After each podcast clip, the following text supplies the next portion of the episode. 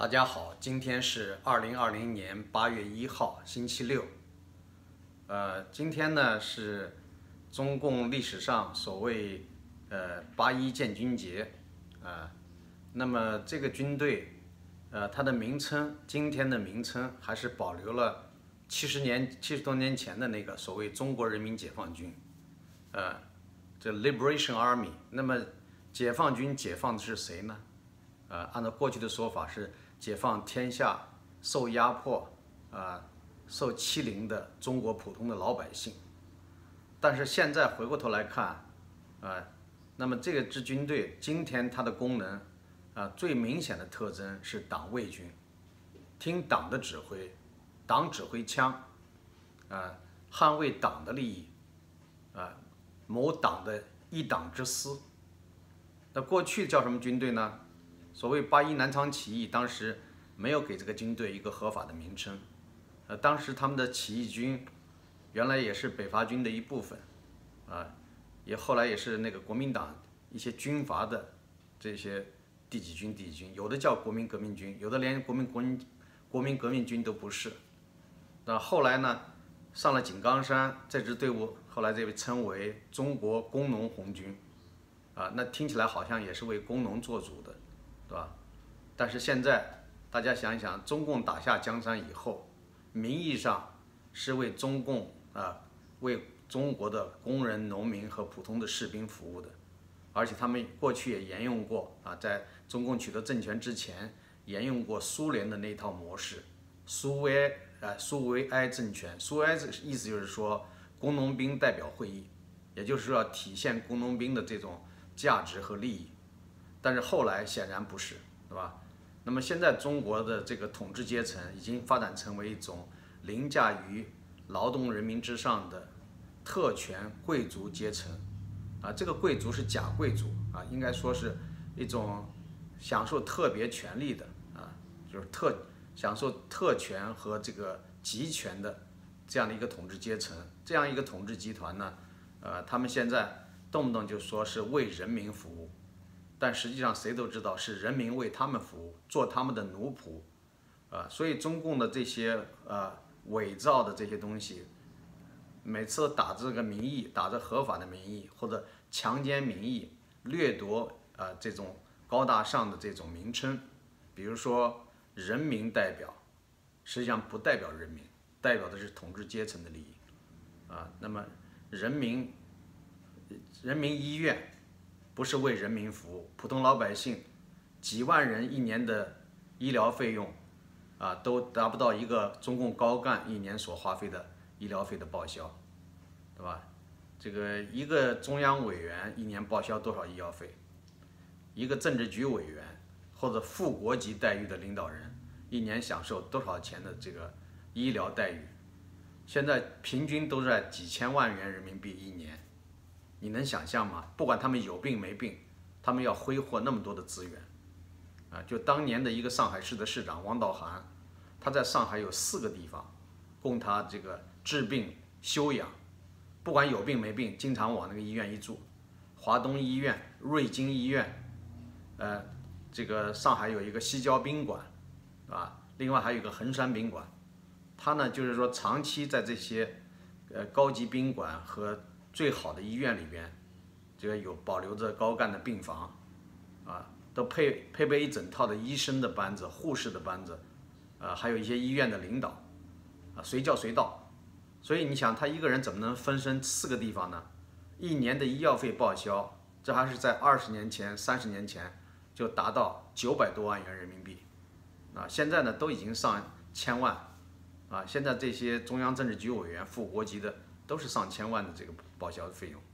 所以这是为人民服务的医院吗？啊，所以什么东西都叫人民，实际上跟人民没有什么关系。人民日报有人称为日人民报，就是强奸民意的意思。对不对？所以呢，像这种用人民的名义，已经是一种，呃，明显的赤裸裸的，呃，诈骗，一种诈骗，呃，越是叫人民的，越没有人民。你像朝鲜的那个国号，朝鲜的名称叫做朝鲜人民民主主义啊，朝鲜民主主义人民共和国，啊，先首先是民主主义，哪有民主啊？朝鲜哪有民主啊？朝鲜民主主义人民共和国，啊，过去的越南也叫越南人民共和国，反正就是说这些都是加上人民的名义，实际上呢，做着很多啊最基本的事情都是反对人民，啊欺压人民。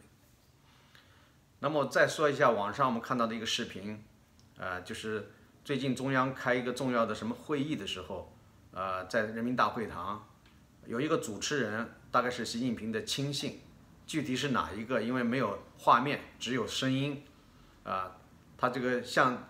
呃来会的这个参加会议的嘉宾介绍习近平，其实习近平还用介绍吗？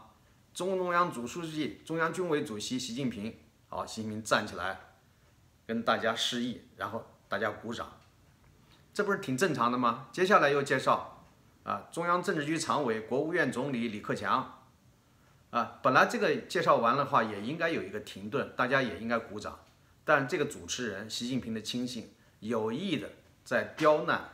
有意的给这个李克强总理穿小鞋，他没有停顿，他紧接着就讲下面一位中央政治局常委，呃，这个。全国政协主席汪洋，他紧接着介绍下面的啊，然后介绍韩韩正。那这样的话没有停顿的话，李克强刚站起来，还没有来得及示意就得坐下，也没有任何的掌声啊。有人说这个东西呢，就是给他们一点颜色看看，给谁看看？主要是给李克强一点颜色看看。这种穿小鞋的例子太多了，这是一种公然的羞辱。那么李克强呢，也总是忍气吞声，所以我为什么叫他李克弱？他克不了墙，对吧？为什么作为二号人物，一个国家的总理，老是一次一次的被习近平羞辱，他不敢发发一次怒呢？为什么不敢公开的有一次冲突吗？是人，人不是机器，是吧？人是有情绪的，为什么就不能发一次火呢？是吧？所以我觉得李克强，我希望有人能够把我这个话传达给李克强啊，如果他能听得到的话，我说是个男人，你就得发一次火，啊，习近平这样一次一次的羞辱你，难道这个乌纱帽就那么重要吗？你不干你会死啊，啊，你这一辈子就就戴着这样一个不叫绿帽子，但至少是紫帽子吧，就说把你这个欺负的已经没有退路了，你就不能发一次火吗？是吧？所以李克强，你要他是个男人，你还算你还是安徽人、合肥人。那么合肥人，大家去想一想，合肥人谁有名气啊？宋代的有一个丞相叫包拯，包青天，啊，一怒之下，连皇帝都害怕，皇亲国戚都有三把铡刀在等着，是吧？你要说，呃，这个贪赃枉法，他照样斩你，是吧？这才是合肥人真正的代表。所以李克强，你算什么合肥人啊？你算什么男人啊？所以真是一种无能的，呃，应该说是懦夫之辈，让我瞧不起。你还是北大的校友，是吧？北大的精神你应该知道，啊，思想自由，兼容并包。北大人的风骨到哪去了？啊，就是不为五斗米折腰这样一个旧时代的啊士大夫阶层、知识分子都能做到的事。你李克强，你在北大不管怎么说，你接受了本科的教育，后来你又在职啊，啊不管怎么说，你也上了研究生，研究生也算是完整的教育，啊上博士研究生的时候是带有明显水分的。作为团中央第一书记，没有时间去上正规的文化这个专业课，啊只是派秘书去做笔记，啊据说英语课李克强还是去上的，所以呢。不管怎么说吧，李克强，你作为北大人，啊，也成为北大的教师，你是一个中国当代的知识分子，你又是个男人，你又是合肥人，你无论怎么样，你都应该这个对得起你这名号吧，是吧？所以我讲李克强在他这个在任期间，如果没有一次敢于对习近平的胡作非为拍桌子发火的话，这一辈子都会被人看不起。而且一辈子都会背上骂名，你是跟习近平是同流合污的搭档，对不对？不管你说你内心有再多的想法，你连一次当面的顶撞都不敢表现，有什么了不起啊？大不了他撤你的职嘛，让全世界都看一看。由于你不买他的账，你跟他公然对抗，让他撤你的职好了，啊，那到那个时候，李克强才是被人看作是一个啊堂堂正正的男子汉，才是一个像样的，呃，敢于不弯腰的，不尊卑躬屈膝的这样一个政治家，对吧？好，我们再接着说下一个视频，也是网上流传的，呃，有一个警察看着两个年轻的少女过马路，这是在南方的一个城市，呃，过马路的时候是不是由于红灯啊，还是就是他可能是不是闯马路闯红灯了？我没有看到这个这个视频，就是前面没有看到，只是后面截取了一段，那警察就把他们两个抓住了，抓住以后呢，好像是要教育他们。教育他们，大概他们顶嘴了。那顶嘴的话，警察就把他们抓到警车上去，要带回去讯问。然后呢，这个两个少女就说：“你你是警察，你为什么不亮明身份？我们怎么知道你就是真的警察呢？你把我们这两个人拉到什么地方去？应该把你的警官证给我看看。”这警察就生气了，说：“你还要看我的警官证？我还是还怀疑我是真警察还是假警察？我还怀疑你们是男的，把你们裤子脱下来，我要看看你们是不是男的。”所以这样的一种侮辱人格的话都能说得出来，然后警察还教训这两个少女，说你们不懂法律啊，我要执行公务，你们要配合。这两个女孩说我们配合了呀，对吧？我们坐过马路，如果做的不对，你教育我们，我们配合。但是有什么必要要把我们抓走呢？而且我们也不知道你是什么人，警官证也不出示给我们看，我们怎么知道你是真警察还是假警察呢？对吧？所以呢，这个就涉及到一个什么问题啊？就是。警察可以滥用警力，滥用这个警察的这种威严，啊，他来干一些满足他自己个人的一些私欲，啊，他个人不高兴了，他就可以想办法要惩治你。他借口说我还怀疑你是男的，我要你脱下裤子来看一看，这就属于是流氓骚扰，是不是？如果要是普通人这样做，你想是不是流氓骚扰罪啊？就是你要至少要按照治安处罚条例要进行处罚的，对吧？但是你警察为什么就可以滥用警察的特权，啊，去侵犯人家少女的个人隐私，侵犯人家少女的基本人权，啊，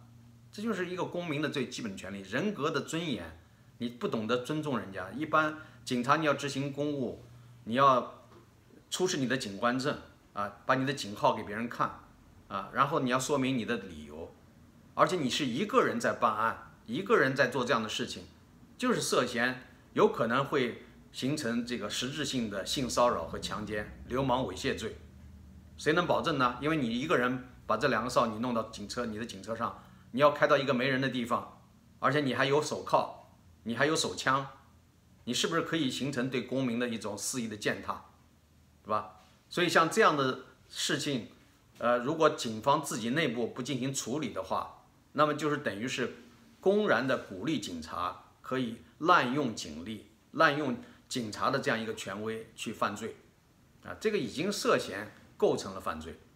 啊，比如说你明明看到两个人明显的是少女，你说我还怀疑你你你是男的，我怀疑你们是男的，要脱裤子跟让我检查，这不就是已经构成了这样一个骚扰，至少是语言的骚扰吧，性骚扰，啊，所以我觉得。现在中国不是这个，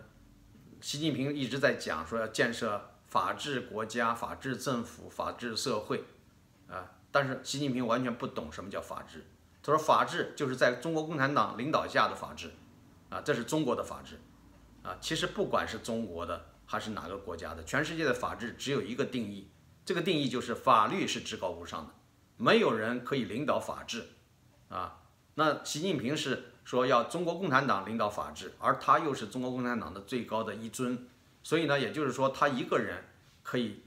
代表法律，一个人可以凌驾于法律之上。啊，彭真当年当委员长的时候，呃，大家知道早年彭真在毛泽东时代说过一句话：“法律面前人人平等。”但是后来彭真被毛泽东收拾的没有脾气，毛泽东根本不承认宪法。毛泽东说他自己是和尚打伞，无法无天，啊。他根本就不在乎宪法，刘少奇还动不动拿宪法说事，啊，毛泽东只有在跟刘少奇发生冲突的时候，啊，有的是有的时候会议上，毛泽东一直要求讲话，他一讲话就不让别人讲话，所以后来呢，会议主持人就是希望呢让别人讲话，而不让毛泽东讲太多的时候，毛泽东那个时候才拿出了宪法，说我有宪法规定我有发言的权利，他哪是要发言啊？他是要垄断发言权。所以毛泽东是非常的无耻，对法律没有一丁点的敬重。那习近平现在其实也是这样，嘴上口口声声说搞法治国家、法治社会、法治政府，但实际上他就是高高的凌驾于法律之上。他对国务院总理，对他的应该说最按道理应该是最亲密的搭档啊，这个二把手、一把手对二把手都没有一个起码的人格尊重啊，这公然的羞辱这个李克强总理。所以你说他对普通的老百姓会放在眼里吗？普通老百姓在他眼里都是一个一个土豆，一颗一颗的野草，或者是韭菜，可以随意的收割，是吧？所以呢，他们肆无忌惮啊。好的，我就说到这。我相信作为一个中国人，一个华裔啊，不管是你在生活在什么地方，你看到呃这个中国的警察可以这样滥用他的权利，对这个两位少女进行这样的这个。语言上的骚扰和人格上的侮辱，我们刚才提到的前面那个案例，也是呃，作为中国最高领导人的习近平，居然容许自己的亲信对二把手国务院总理李克强进行人格羞辱，啊，这都说明了这个国家根本就没有法治，哪怕一丁点的象征都没有，一丁点的哪怕是表面文章都没有，啊，这个国家已经是从头到脚就基本上就是一个独裁专制的一个，呃。独裁专制、暴力啊、蛮横的这种肆虐的社会，根本没有一丁点法治精神，啊，只有特权，没有人权，啊，当然也有些人说，美国怎么动不动就管中国的事儿呢？啊，说什么新疆、西藏啊，为什么美国国会都要出台相关的这些法案？啊，包括新新疆、西藏，呃，还有这个香港、台湾，这是不是干涉中国内政呢？不是。为什么呢？因为你稍微有一点现代民主、现代政治常识都知道，国际上现在大家公认的一条准则就是人权高于主权，对吧？你不能说你家里边，如果你这个有暴力倾向的丈夫在家里边天天打老婆、天天打孩子，他那个打甚至发展到最后，已经是有可能让自己的家人，呃，不但这个健康受到损害，精神受到损伤，甚至连肉体。都没有办法正常的，就是说，呃，生活下去了。那也就是说，有可能会结束人家正常的生命。你比如说，有些人打孩子用棒球棒打，啊，有的人用各种各样的那种刑具去打，呃，有些家里边的母亲也有那样子，把孩子往死里打，把孩子的头往这个墙上撞，用开水烫。那么这样的情况，如果邻居发现了，邻居要管要干涉的时候，你会说这是我们家的事，不要你外人管吗？这就叫人权高于主权。在这种情况下，邻居如果发现，邻居不但可以阻止，在极端的情况下，在有危险的情况下，邻居甚至可以暴打这个施施展暴力的人，无论是你他你是他的父亲还是母亲，对吧？如果是丈夫打老婆的话，那么邻居也是可以这个进行制止的，啊，这个就是人权高于主权的基本的道理，啊，你不要说这是我老婆，我就是拿刀杀她都可以，这怎么可能，对吧？人的生命都是一个一个独立的、神圣不受侵犯的，你凭什么杀他？不要说丈夫了，就连父亲都不能杀自己的儿子。你说他是我生的，我还不能杀吗？他只要是一个生命，他就是一个独立的存在个体了，他是有基本的人权和人格的尊严，你不能损伤他。你作为父亲母亲都不能剥夺他的生命，你剥夺的话，那就是呃杀人，那就是违反法律，是吧？所以这样一个基本道理。如果还有人不懂的话，要好好的补课，啊，所以没有什么国界了，什么呃哪个哪个归属关系可以呢，阻止别人干预啊？这种干预是正当的，是是合乎正义的，是吧？所以我想，就是任何一个国家都不容许这种严重侵犯人权、人格尊严的事发生，啊，一个现代的社会、文明的社会不允许这种野蛮的啊，像丛林式的法则在。中国继续的这样的肆虐，所以我希望中国能够有更多的人觉醒，更多的人捍卫自己的权利，甚至不惜啊拿出你自己的呃保护自己的能力啊，你要有学习搏斗啊，你要有一些保护自己安全的一些最基本的工具。虽然没有枪支可用，但是你可以有各种各样的方式，让那些流氓坏人啊或者有暴力倾向的家庭成员不敢侵犯你最基本的权利。好，就说到这儿，谢谢各位。